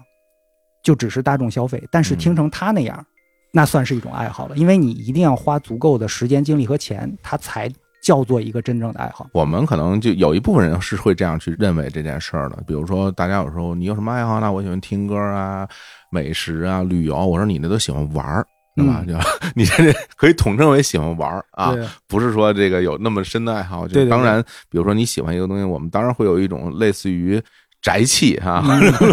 宅气就是极客般的 一种特别投入的去研嗯究，然后花大量的精力在这个上面，然后我们会觉得特别骄傲、自豪，说我特别懂这个东西。嗯，当然，在很多人看来就特别傻， 而且这这这些中二 是吧？对，而且特别傻以外，还特别固执啊，就嗯就就会说你这不行，你这不能算啊，你这不能算。然后，所以很多人就不愿意跟我们这些人去探讨关于。嗯 但是刚刚你讲的那件事，我深有体会。嗯前些年有几个朋友送过我他们自己的作品的黑胶，然后我就放在家里，我无数次动了一个心思，嗯因为我家里没有放黑胶的设备，嗯然后我就在想，我说我想去听听嗯啊，然后我就开始看了。嗯看看这个唱机，看放大器，然后看 看音箱，然后开始看线。嗯然后当你看完线之后呢，你就看自己家里不顺 眼，你知道，你会觉得说，哇，这个地方我如果买了这套设备，那这些整个声音的那个状态不对啊，这个嗯我得找一个好的状态去去播放这个音乐，是吧？当我想到这一步的时候，我脑子里就会想出一个声音说，OK，可以了，可以了，嗯你没有那么需要这个东西。 就是，其实我自己很了解我就这方面的嗯一个情况，就我很容易扑噔一下就掉下去了。嗯所以在这个时候我，我经常会给自己刹车，我就觉得啊，是不是不要，是不是不要？因为一去了之后，会耗费大量的精力，然后各种各样的东西去干这件事儿，可能对于此刻的我来讲有点奢侈。对嗯对对，但是当我哪一天可以退休以后，，对，可以进入到一个退休状态的时候嗯，我觉得像这种可玩的东西，可能随时就会进入到我的生活里。我有一个不一样的认知啊，就比如说嗯我们在国外逛集市的时候，我无数次产生了这样的遗憾，嗯，就是你看上了一个东西，你没有在当时买，你肯定会想里边肯定还有，嗯没准更便宜，没准成色更好，你就没买。嗯，之后你找不着那个摊位了，或者说你就没有再赚回来，因为嗯市场经常特别大。这个事儿很常见。我到现在脑海中还能回想起几个物品，就是因为这样的原因，我嗯永远就错失了。嗯但是它有可能对我最大的损失是什么？让我没有打入一个领域，嗯因为我一直觉得一个足够好的物品，它其实很像是敲门砖，它把你敲进的是一个领域，你对啊一个以前未知的领域。对比如说，我在想象原来我错过的一个东西是一个藤编的一个钓鱼包，嗯它应该是一个飞钓用的一个钓鱼包。嗯非常传统的手艺，一半是帆布，一半是藤编。嗯我后来搜到了那个包，大概是新的卖四千多，但是因为可能在国内市场不好，现在连代购的都没有了。嗯但是我当时在那个集市上看到是两千块钱左右，嗯因为我们已经是最后一两天逛了，逛皮了，嗯我的钱也不够了。当时我的制片人说：“我可以借你。”我说：“哎，算了，不要了。”但嗯是这个事情过去六年了，我还记得它，那你想入哪个坑啊？就是钓鱼啊。钓鱼？我经常在想，啊如果我拿到了那个包，我有可能比现在提前六年我就入坑开始玩钓鱼了。嗯，嗯我觉得这就是一个好的物品对我的影响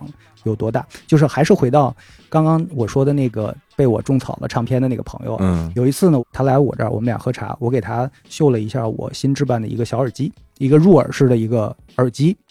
因为他以前对设备没有任何的要求，他就是二十四小时在听音乐，嗯用什么听不重要。嗯，他经常是手机外放听。明白。结果呢，我给他听了大概有一分多钟，我那个耳机之后，他放下，他说：“我感觉我没听过这首歌。嗯”之后他又入坑了设备， 就是以前他是只听音乐、嗯，只听唱片什么的，但是他对设备没要求。后来他对设备要求越来越高，你都是你造的孽 啊。但是真的是有时候你认识的世界嗯就是那个客观世界嘛，到底有多真、多接近于客观的现实？我经常会有时候折磨自己问这种问题。嗯，我就会发现，哎，要么我在升级一下 什什么东西。我曾经也思考过这个问题，就好多时候可能我们对于一个好的东西的那种欣赏是很难控制的，就可能这个东西跟你没什么关系，嗯甚至你不知道这个东西干嘛用的，但是你能够感受到它这种设计者或者制作者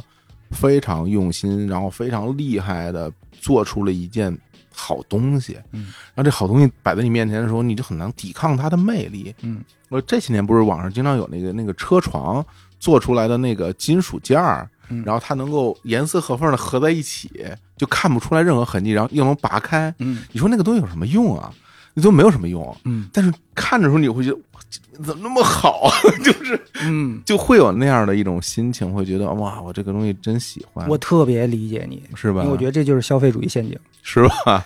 对我在这个坑里摸爬滚打了好多年，嗯，就我才开始发现，哎，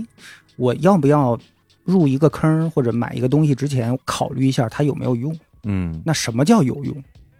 我又琢磨这事儿琢磨好长时间，哇，你要琢磨有用这事儿，可就没头了。怎么判断这个东西有没有用？所以我后来用一个简单粗暴的标准来判断这个事儿，就是能不能提升我的生活品质。嗯就比如说吃上、听上，嗯，是吧？你看一个东西，哎呦，你要说这提升生活品质，我反正我最近看你朋友圈，我每次都得小心翼翼。这个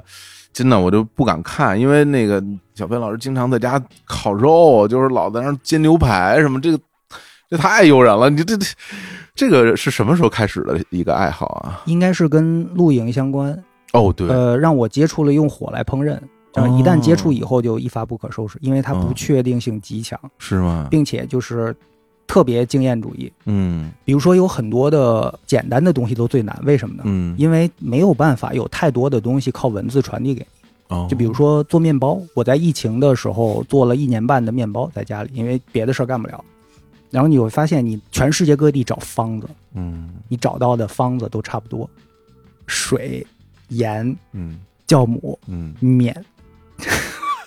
但是在这几个东西里面所产生的变量是特别大的，就是你排列组合之后，这个多几克少几克，你换一个酵母，可能它的风味儿又不一样，你发酵时间变一下，它又不一样。嗯所以这个东西让我特别开心的玩了一年半，因为不确定。直到有一天，我发现我可以非常确定的做出很稳定出品的这个面包，我可以。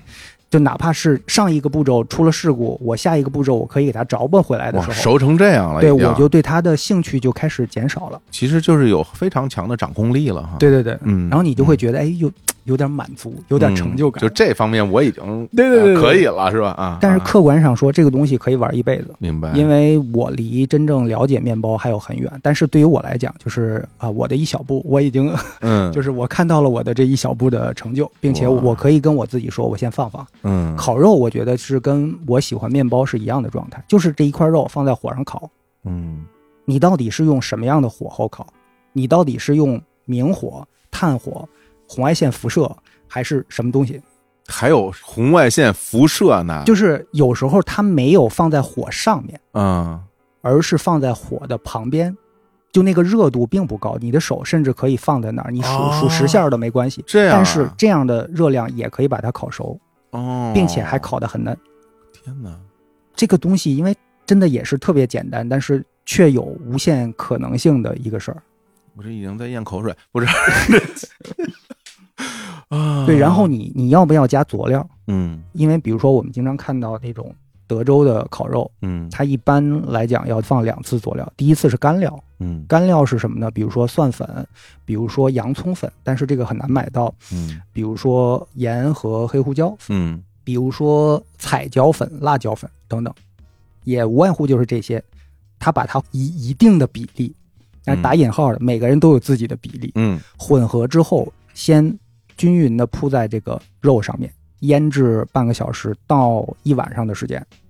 之后再烤，烤到一半的时候，你还要裹起来，再加湿料再烤。反正就这几个步骤，嗯我可以分成两步，我可以分成一二三步，我可以分成四步，就是这锡纸打开又关上，关上又打开。啊， 每个人都有自己所谓的独门的这个手艺，嗯，然后你会发现这个太有意思，太不确定了，每一次都不一样。那我问一非常傻的问题，嗯，那那些你吃得了吗？ 那不那不都挺大一块儿的，每次做完。呃肯定自己是吃不了，所以一般他是跟朋友来分 享。我我要的就是这答案，是吧？ 就是那我明白，哎我明白，是不是哎哎呀费这么大劲干你什看么呀看？那这下回什么时候咱们就哎呀，这个对我印象中，我最近因为比较忙，我忙家里有有事情嗯我，知就道是家里老人生病什么嗯的，所以对于我来讲，最大的安慰就是烤肉。就我每周可能能抽出一天来，或者每两周至少能抽出一天来嗯，就是去跟朋友一起来做做吃的。有时候我做，有时候别人做。嗯这个真的是对我来讲是一个很大的这个能从日常生活中抽离出来的一个一个 heaven 吧，就是一嗯个可以庇护所一样的一个事情，就是我现在烤肉这个事儿。嗯然后呢，你会发现跟大家一起分享的时候，这个乐趣会翻倍的，啊， 对，因为有人夸你，你知道吗？对对对对对对，而且就是比如说，大家共同去享用一个食物的时候，每个人可能还会表达出自己的感受。嗯，那有人可能会挺会说的啊嗯，他会说出很多门道啊，或对对者他的理解。那有人可能没那么会说，嗯但一句好吃，我觉得也很开心。对。然后呢，有时候烤完了就发一个朋友圈儿，嗯然后我看小伙子嗯，老师就点过一次赞，哎呀，然后也没说过啥，好像不 这个这合着你每条都看了， 我都是吧。看了呀，我这这这我我我因为我毕竟成我我特别嗯肉对我来说真的很难抗拒啊，就是嗯太喜欢了，所以每次看你整个那个肉的状态啊，包括它外边儿往里边儿的熟度、这颜色啊嗯啊，就觉得哇，这玩意儿可太爽了，就是嗯很喜欢。下次叫你，好啊，这个我明白怎么回事儿。太好了，太好了。 其实挺有意思啊，就是现在回过神来看，就比如说我们从最开始的时候聊飞鱼秀，然后一直聊到我们之间有了一些交集的一些一些生活的状态，包括现在你自己的这种生活状态，就我再倒回头再去看，其实就你可能很难去想象，或者说你根本就没有去想象过一种生活的可能性。就比如说你辞了职之后，然后进入到一个新的生活，然后走到现在生活这种状态，也并非是一个设计好的或者是想过的这么一个东西，对对吧？对然后从今天再往未来看，似乎也没有特别大的一个很明确的一个说我要去做点什么的这样一种心情。对，比如说五年前，我绝对想象不到我会写本书，对，但是是现在这本书就快出版了，嗯，而且我已经开始在酝酿下一本书了。这个东西是完全设计不出来的。以前，太好了以前比如说经常有作者啊嗯来到节目里上通告的时候，嗯我都是非常羡慕、嫉妒、佩服，嗯就是人家怎么能，这是怎么写出，想象不了。嗯但后来就真的花一年，发现自己也能写。但是你你得沉浸下去，嗯。所以现在就回过头来，我在思考你刚刚说的那个，就是什么欲望暗物质啊，哦，这件事儿哈啊，我就在想，比如说咱如果说不说暗物质，嗯就说明物质， 嗯，你现在眼前的那些对于生活的欲望都达成了吗？基本上吧。我之前嗯在整理我一些老东西的时候，嗯比如说有时候你要清理嘛，嗯翻出来一个笔记本，那个笔记本上还写着我在一五年左右嗯写的一个。叫遗愿清单吧，嗯英文叫 bucket list，、嗯中文丧一点儿，遗愿清单。 嗯就是你人生当中必须得做的一些事情。然后我在扔之前，我非常欣慰的是，我发现我我基本上都做了，哦，没有什么没做的。所以会有一种啊、挺满意了的心情但是你现在问我，我又嗯产生了新的一定想做的事情。哦，我觉得那些事儿就是吊着你，不断的对生活有新的期待，哇，就那种感觉还挺好的。而且我其实不太同意有嗯些人的说法，就是人生进入下半场什么怎么怎么着，哇，就我觉得这特别丧，嗯你不觉得吗？嗯对啊，我觉得我就是目前还停留在中场的一个案例，就你完全可以在上半场、下半场中间给自己加一中场。反正因为我们现在都是四十出头的年纪嘛，有的时候去讨论人生，可能大家听起来就不太有说服力哈。嗯然后，但是我自己会有一些感受，就在于说，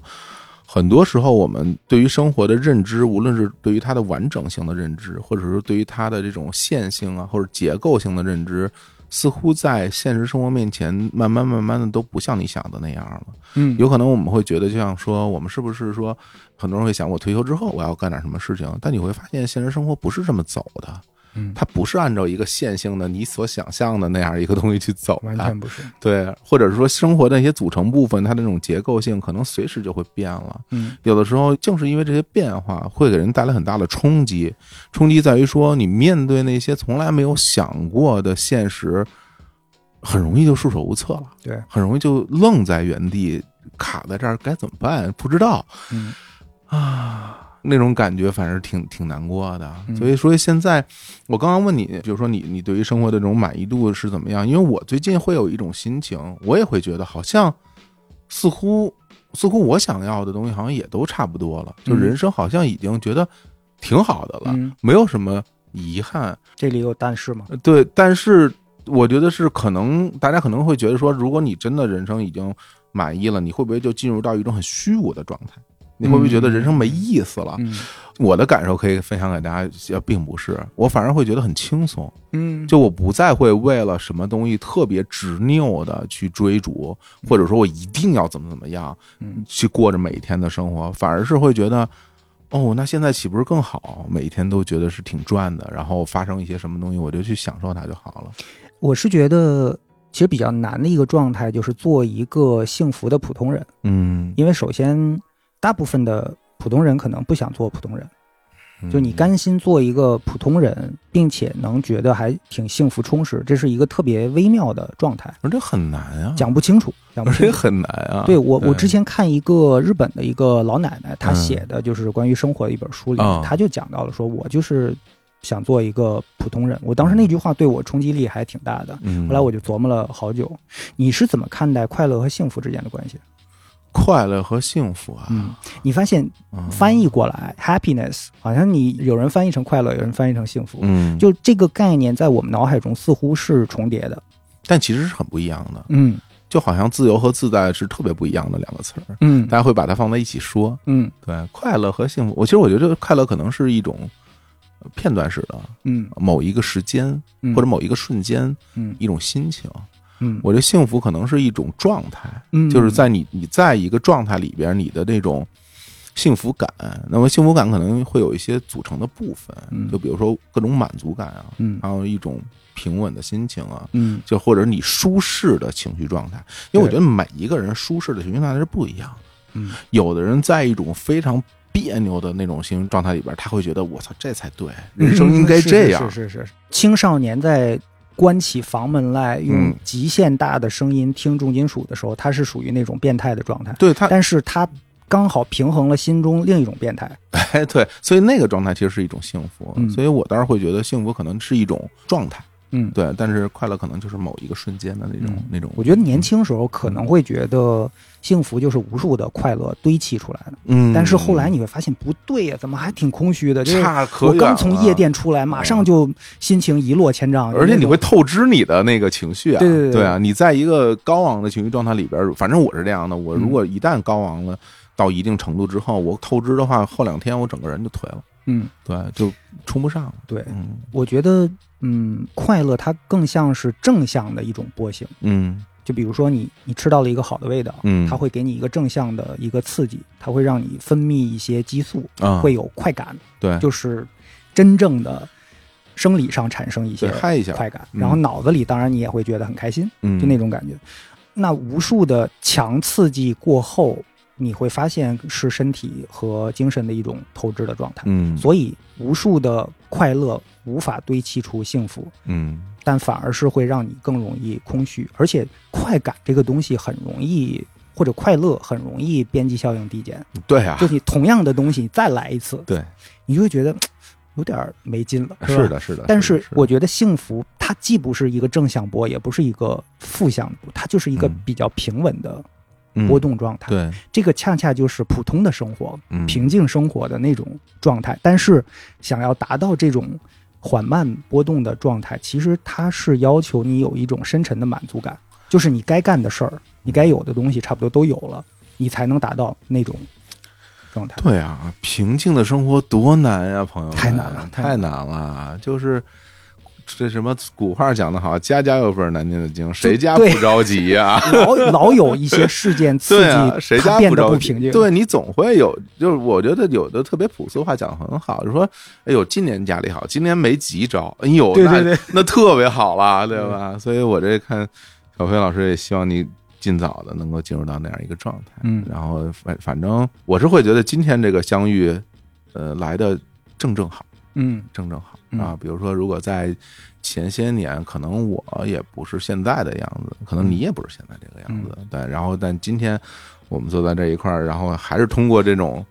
是吧？这个野鸡电台的形式， 哎呦，跟有时候就是最开始的时候，真的会觉得啊，跟传统广播一比，我们这播客不就是一个野路子的一个非常野的一个东西哈、嗯但是我也会希望能够把它做到更好。嗯。哎，你期待中的更好是什么概念？因为日坛公园算是播客界的头部了，而且头部了很多年。我想说的更好，其实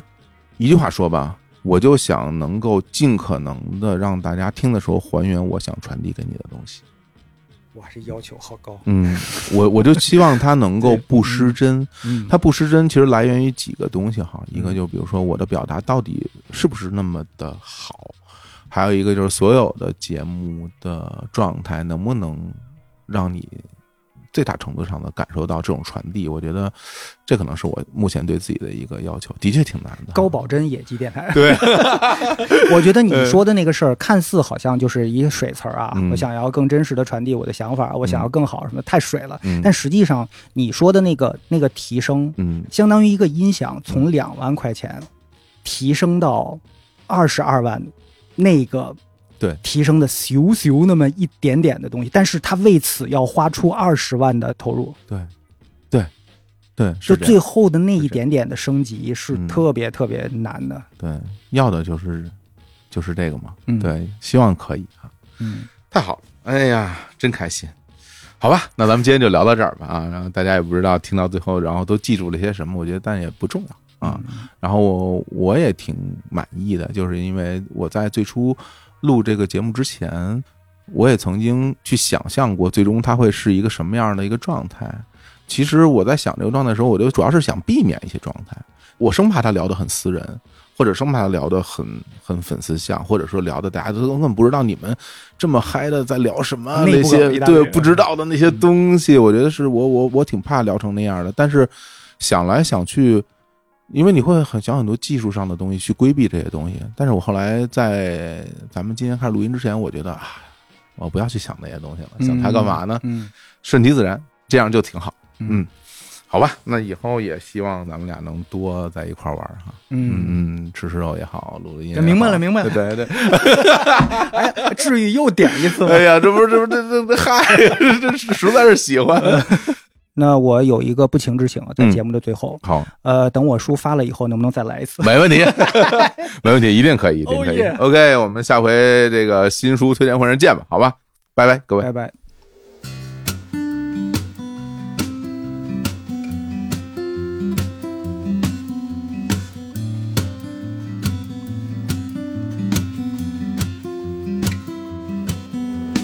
hope I've done the best I could until I turn around, blend in the crowd, gone, nowhere to be found. Back in my place, I lit a cigarette. Mm, Checking the mirror, can see the man I was before. Ooh, it hurts. Ooh, I'm sick and tired. I was silhouette in the sailor's boat.